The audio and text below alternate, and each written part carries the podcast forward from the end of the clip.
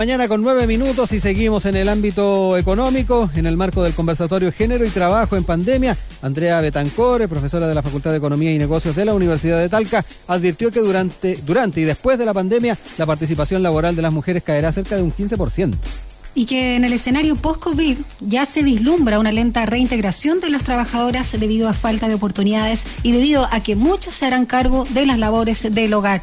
De este escenario vamos a conversar con Andrea Betancor, doctora en Economía, profesora asistente de la Facultad de Economía y Negocios de la Universidad de Talca, que ya está al teléfono con nosotros. Muy buenos días, Andrea, ¿cómo estás? Buenos días, Daniela. Buenos días, Rodrigo. Muchas gracias por la invitación. gracias a ti por compartir con nosotros esta conversación. Eh, lo primero, Andrea, y a propósito de, lo que mencionábamos en la introducción con Daniela, eh, ¿qué problemáticas laborales de género eh, que tienen larga data de alguna manera se han ido acentuando en el marco de esta pandemia y que en las distintas mediciones o análisis han podido distinguir? bueno, o sea, en primer lugar, la distribución desigual del uso del tiempo. ¿Y a qué nos referimos con esto? A cómo las tareas domésticas y de cuidado están distribuidas en, el hogar. En una gran proporción de los hogares chilenos esa distribución claramente es desigual. Incluso hay una proporción eh, grande de hogares en el que eh, el hombre eh, generalmente no realiza muchas horas a la semana de trabajo doméstico o de cuidado de las personas dependientes. Personas dependientes no son solo niños pequeños, también pueden, eh, pueden ser adultos mayores o personas con alguna capacidad diferente. Y a esto se acentúa el tema de que niños y, y probablemente adolescentes que este, quizás no necesitan eh, un cuidado tan cercano en épocas normales, este, hoy día está, pueden estar en espacios muy reducidos, no, no, no concurriendo a establecimientos de educación y también requieren eh, un, mayor cuidado, un mayor seguimiento. Y todo, todo esto complejiza la posibilidad de, trabajar, incluso para aquellas mujeres que puedan optar a teletrabajo, que tampoco es una realidad nacional. En ciertos círculos, posiblemente universitarios, en algunos sectores de la economía, en algunas industrias es posible teletrabajar, pero eso no, no, no es una realidad, ni siquiera es una realidad que alcanza el 50% de la población. Entonces, algunas mujeres sí se, se desempeñan en oficios y en profesiones que sí han podido teletrabajar eh, y algunas otras no. Em, y dentro de las que han podido, tienen tienen la suerte, digamos, en, en, estas condiciones que es difícil mantener el empleo, de teletrabajar, pueden estar desempeñándose por debajo de su productividad por el hecho de estar a la vez cuidando, cocinando, este, con niños pequeños alrededor. Hay muchas anécdotas si ustedes conversan la vida cotidiana mm. de profesoras, de este, secretarias, asistentes, etcétera, que están trabajando con sus niños alrededor. Y eso es una situación muy compleja. De hecho, recuerdo, Andrea, y no sé si recuerdas tú también, eh, Rodrigo, de una encuesta que salió no hace mucho, em, donde consultaban cuántas horas eh, de, destinadas a labores de la casa ah, en, contexto de pandemia eh, la realizaban los hombres, ¿no? O el sexo masculino, y no solo las parejas, sino también todos los hombres que estaban en un hogar. Y, claro, era marginal cuánto hacían estas labores domésticas que estaban destinadas en un 80 o 90% en manos de mujeres. Y eso viene a marcar una realidad que hace mucho tiempo eh, se viene denunciando de cuánto se ha precarizado, por un lado, el trabajo laboral, lo que tú decías eh, también, Andrea, respecto al tiempo, y por supuesto a mm, lo que pasa acá en la mayoría de los países de Latinoamérica, ¿no? A no valorar el trabajo doméstico, que no está con, rentabilizado, digamos. Claro, e, efectivamente, el trabajo este, no remunerado, digamos, no tiene reconocimiento y está invisibilizado. Y en esta época de pandemia se está haciendo, irónicamente, más visible, porque efectivamente es una razón para no poder eh, llevar adelante el trabajo remunerado. Sin colegios, sin salas cunas, sin jardines infantiles, eh, hay muchas personas, muchas mujeres que ya directamente no pueden trabajar. Y la gran pregunta es, con la recuperación económica que esperamos sea pronta y sea lo más rápido posible y toda esta conversación de que tenga forma de V, es decir, que, que, digamos que, que, la recuperación sea rápida. Eh, el punto es, efectivamente, eh, si las mujeres van a poder volver a trabajar, si los establecimientos educativos no están en jornada completa eh, todos los días. Entonces, entre un hombre y una mujer en un hogar con estereotipos tradicionales, ¿quién va a poder buscar un trabajo, quién va a buscar un trabajo, con una brecha salarial que eh, en los hogares lleva a tomar la decisión de que quien tiene posibilidades de ganar más, entonces es el primero en buscar trabajo. Sí, cuando se habla justamente de, de, la gente que está fuera del mercado laboral, dentro de estos más de 3 millones de chilenos que ahora están sin empleo, pero los que no están buscando trabajo, habría sería interesante ver cuántos de ellos eh, son o cuántas de ellas son mujeres finalmente, ¿no? Sí, eso, eso es interesante de observar en esta en esta pandemia. Eh, yo muchas veces en épocas normales decía, la brecha salarial es un indicador resumen que resume todas las precariedades del mercado de trabajo para las mujeres, porque efectivamente es muy alta, es muy alta en las cuentas propias, es muy alta en el trabajo precarizado, eh, muestra segregación vertical, que es esto que las mujeres no ascienden, muestra segmentación horizontal, que se ubican en, en, en sectores que remuneran peor y con eh, menor productividad, etcétera. Pero en épocas, en esta época de pandemia es la participación laboral femenina el gran indicador y post pandemia va a ser el indicador que vamos a tener que estar mirando. Efectivamente, el que muestra que las personas se han retirado del mercado de trabajo. Entonces hoy día se dice, bueno, la tasa de desempleo por primera vez eh, superior a 10%, ya acercándose al, al, al 14, 13, este está igualada entre hombres y mujeres. Generalmente la tasa de desempleo en épocas normales es unos dos puntos porcentuales más baja, eh, más alta, perdón, en el caso de las mujeres.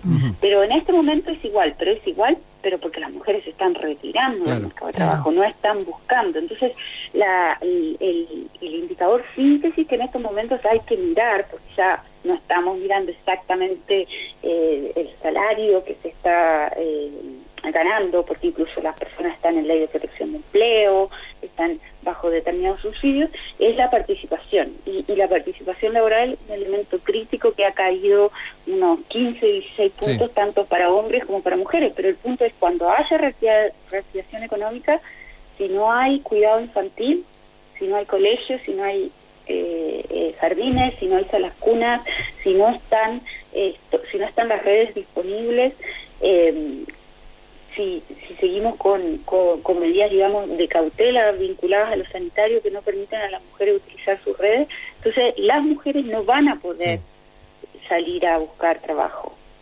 Entonces se va a mantener por más tiempo esa, esa situación. Estamos conversando con Andrea Betancor, eh, doctora en Economía, profesora asistente de la Facultad de Economía y Negocios de la Universidad de Talca, a propósito ah, del eh, COVID-19 y los efectos en el empleo y en las labores ah, eh, desde la perspectiva de género. Andrea, se ha dado un dato decidor que es la brecha salarial. según lo que se ha planteado, se acentúa en el tramo entre los 30 y 54 años y aumenta en las profesionales con posgrado, que se acerca al 35%. Quedémonos también con ese elemento, lo que tiene tiene que ver con la brecha salarial. Sí, eh, o sea, efectivamente es, altísima y aumenta con, con la segmentación. Y algo interesante del dato que acabas de mencionar, Rodrigo, mm. es que esa es una brecha salarial medida por el INE en la última encuesta suplementaria de ingresos, que aproximadamente sale todos los años en noviembre, y este es por hora, porque generalmente la la, el comentario que uno recibe cuando comenta estos valores de derechos salariales, bueno, pero las mujeres trabajan jornadas más cortas, bueno, pero las mujeres eh, este, no, no trabajan este, todos los días de la semana, o las mujeres tienen horarios diferentes, bueno, pero en realidad una vez que se hace el ajuste por hora este, y se ve las diferencias en remuneración por hora trabajada, eh, se visualiza efectivamente que no son bajas las brechas, sino que son muy altas y que se acentúan a medida que las, las mujeres este, tienen mayor nivel educacional cuando se comparan con hombres similares. Y eso está dentro de la estructura del mercado de trabajo y las diferencias de género que persisten en épocas normales y en esta época tan particular y que se deben a la segmentación vertical. Esta segmentación vertical es lo que comúnmente le llaman techo cristal, que es que son los problemas que tienen las mujeres para eh, ascender y eh, tomar cargos eh, mejor remunerados, con mayores responsabilidades. Entonces, al, al comparar luego el promedio de hombres con ese nivel educacional, con el promedio de mujeres con ese nivel educacional, se observan altas brechas porque efectivamente las posiciones que toman los hombres en promedio son más altas. Acceden eh, a promociones, este, a mayores oportunidades. etcétera. Y ese es un, un, punto estructural, Exacto. un punto estructural del mercado. Andrea, por lo mismo, pensando no solo en este proceso, el proceso constituyente, sino también en todas las enseñanzas que nos permite esta pandemia que hemos sufrido, pero nos ha hecho reflexionar y, ver con más fuerza algunas problemáticas y desigualdades. Desde la perspectiva de las políticas públicas, a tu juicio, ¿hacia dónde deberían apuntar justamente para terminar con esta discriminación absolutamente arbitraria?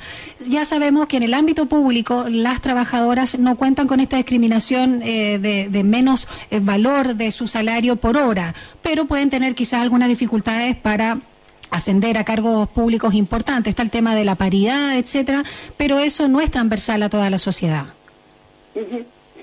Eh, bueno, en, términos generales uno podría hablar de, transformaciones o cambios de largo plazo y esos son cambios que van desde el trabajo con los medios de comunicación, transformaciones culturales, el trabajo desde los colegios, los jardines infantiles, las salas cunas, donde se fijan estereotipos de género que después determinan ciertas situaciones que era lo que comentábamos más temprano, como la distribución de roles en el hogar, que luego determinan la carrera de, ambas partes de las parejas en los hogares, con las mujeres dedicándose más al hogar, todo lo que es trabajar los estereotipos con, niños y niñas para que no vean limitados sus talentos y efectivamente se puedan desarrollar sin limitaciones, sin, sin estereotipos culturales, esas son transformaciones de largo plazo que habría que trabajar desde la educación muy tempranamente.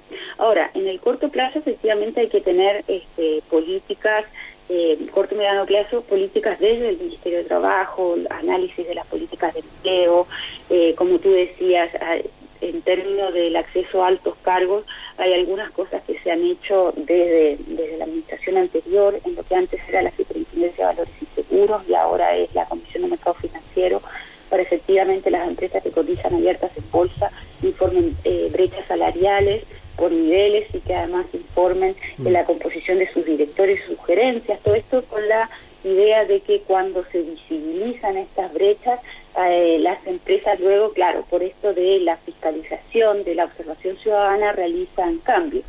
También en la administración anterior hubo un programa bien interesante liderado por Chile Compras de compras públicas con sello femenino para favorecer el emprendimiento y a las microemprendedoras que querían venderle al Estado. Eh, hay distintas este, alternativas de política en lo que refiere a empleo, emprendimiento, financiamiento del emprendimiento, eh, capacitación, este, etcétera, que deberían lograrse. Ahora, hay, hay también eh, temas más estructurales y más oscuros, digamos, como el tema de la, de la violencia eh, de género, que efectivamente mm. en, en, esta pandemia se, se han acentuado. Eh, y, que, y que obviamente tienen, tienen consecuencias sobre todas las, las desigualdades este, y también sobre el mercado de trabajo.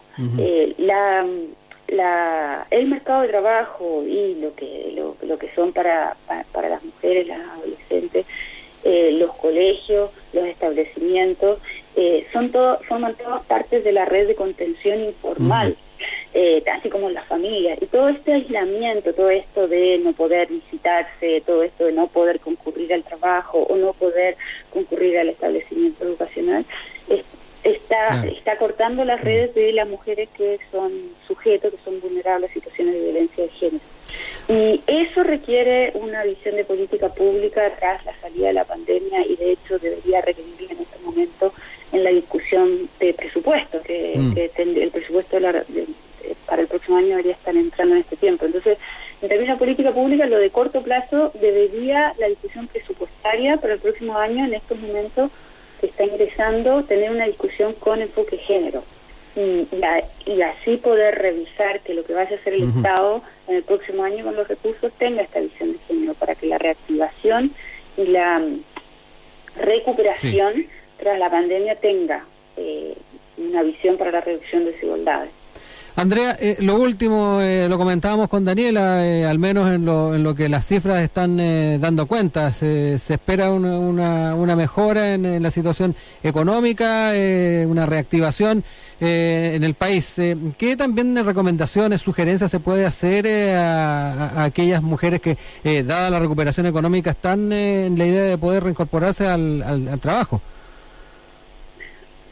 Bueno, o sea, son complejas. O sea, lo que muestran los datos es que las trabajadoras por cuenta propia son las que eh, acusan, digamos, en, términos de encuesta, las mayores reducciones eh, en términos de ingresos. O sea, trabajadoras cuenta propia, emprendedores eh, o, efectivamente distintos tipos de personas que, que, boletean.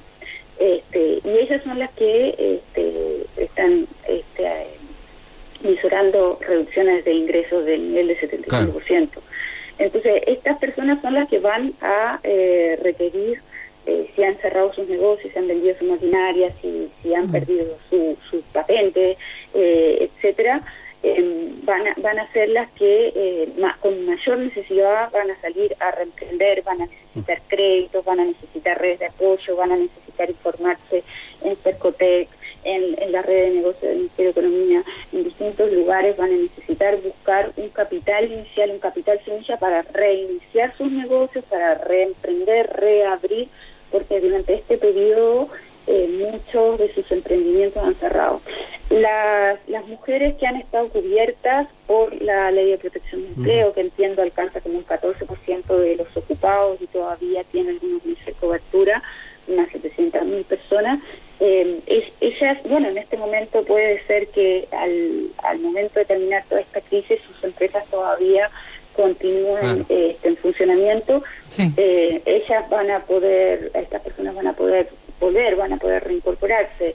Em, no está claro eh, exactamente cuántas empresas este, han logrado o, seguirán en actividad, em, pero por el lado de las trabajadoras cuenta propia, es bastante complejo por el lado de las trabajadoras de casa particular, no hay que olvidarse siempre que son como el 11-12% del empleo femenino. La situación es muy compleja porque además las políticas públicas las dejó en una situación distinta, entonces acceder al mismo nivel de protección eh, les hace imposible. Entonces también por ahí hay un lado, hay, hay, hay, hay una situación compleja, acentuado porque todos los hogares han tenido una reducción de ingresos y hogares que tenían alguna posibilidad de contar con trabajo eh, doméstico eh, remunerado, contratar algunos días a la semana, posiblemente eso no ocurra y en ese segmento el desempleo va a ser muy importante. Este, entonces, eh, digamos, en términos de, emprendimiento yo creo que, va a haber eh, una mayor reactivación de, la política pública, de lo que es el financiamiento. Por eso decía que la discusión presupuestaria ahora eh, debería tener esta visión mm. no desde el Ministerio de la Mujer, sino todos, todos los ministerios sectoriales mirando cada uno desde su área qué es lo que va a ser para atender esta fecha No nos olvidemos que somos mayoría, Andrea. Más encima. Así que mínimo que si no han discriminado históricamente, eh, las ayudas también sean eh, eh, con foco, ¿no? Apuntadas a nosotros. Andrea Betancor, doctora en Economía y profesora asistente de la Facultad de Economía y Negocios de la Universidad de Talca. Muchas gracias por haber conversado con nosotros acá en Sin Tacos ni Corbata. No, gracias a usted, Daniela Rodrigo. Buen día. Un abrazo. chao.